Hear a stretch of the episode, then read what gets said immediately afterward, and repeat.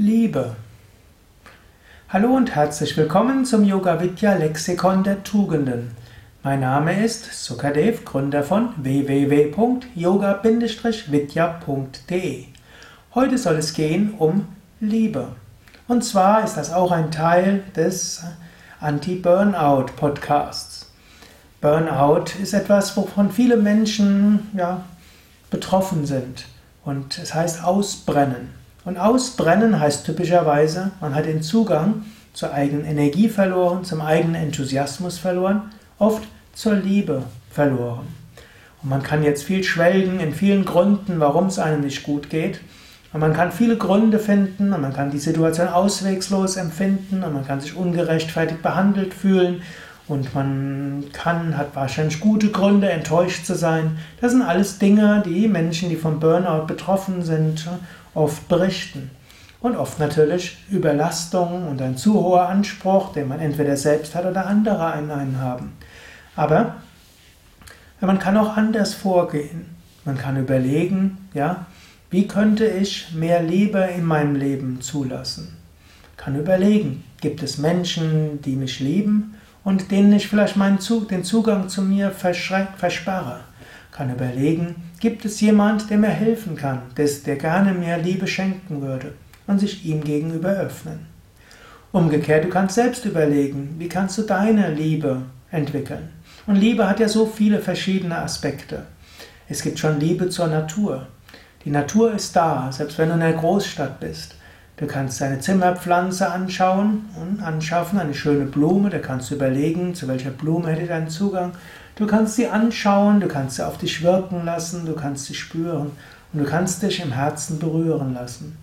Und wenn du so eine Liebe spürst zu einer Pflanze oder zu einem Baum oder auch zum Himmel, dann bist du im Herzen berührt. Und wenn du im Herzen berührt bist, kommt auch die Energie wieder. So wäre ein Tipp, um deine innere Liebe, dein Herz zu kultivieren, öfters mal in der Natur zu sein. Und Natur muss nicht heißen, in den Wald zu gehen. Ich wohne zwar in einer wunderschönen Gegend, in Bad Meinberg, und dort ist sehr schnell bin ich in der Natur. Egal, ob ich, ob ich Wald haben will oder sogar einen Bach oder ein Tal oder ein Berg, ist alles hier. Aber auch, wer nicht dort ist. Ich habe auch viele Jahre in Millionenstädten verbracht, wie New York, Los Angeles, London, Paris. Es gibt immer eine Möglichkeit, Natur zu haben. Es gibt immer irgendwo einen Baum, es gibt immer einen Himmel, es gibt immer eine Pflanze, die man sich ins Zimmer stellen kann. Du kannst vom Herzen dort spüren und so deine Liebesfähigkeit entwickeln. Und es gibt Menschen. Du kannst deine Liebe auch zu Menschen spüren. Du kannst schauen aus der Liebe heraus, wie könnte ich handeln. Oder du kannst auch überlegen, was müsste ich tun, um wieder mit mehr Liebe zu sein. Du kannst also Liebe gegenüber einem Menschen spüren. Manchmal bist du vielleicht in deinen Beziehungen zu mechanisch geworden.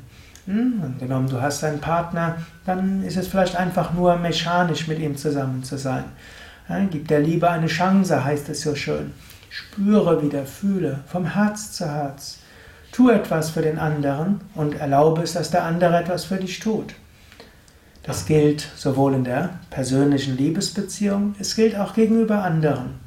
Kleine Geschenke erhalten nicht nur die Freundschaft, sondern kleine Geschenke helfen auch wieder der Liebe. Kleine Geschenke, die du selbst gibst, kleine Geschenke, die dir ein anderer gibt. Manchmal kannst du auch einfach jemand anderem um einen Gefallen bitten oder wenn dir jemand einen Gefallen anbietet, diesen auch annehmen und den mit Herzen spüren. Liebe heißt auch das, was du tust, mit Liebe tun. Es ist vielleicht nicht möglich, alles, was du tust, mit Liebe zu tun, aber vielleicht das eine oder andere. Überlege selbst, was kannst du tun, um etwas mit mehr Liebe zu tun. Oder was müsste ich tun, was ich mit Liebe tun kann. Auch das hilft dir im Herzen. Vielleicht hast du auch sogar einen Beruf, der eigentlich Gutes bewirkt. Vielleicht bist du Krankenschwester oder Heilpraktiker. Vielleicht bist du Psychotherapeut, Sozialarbeiter.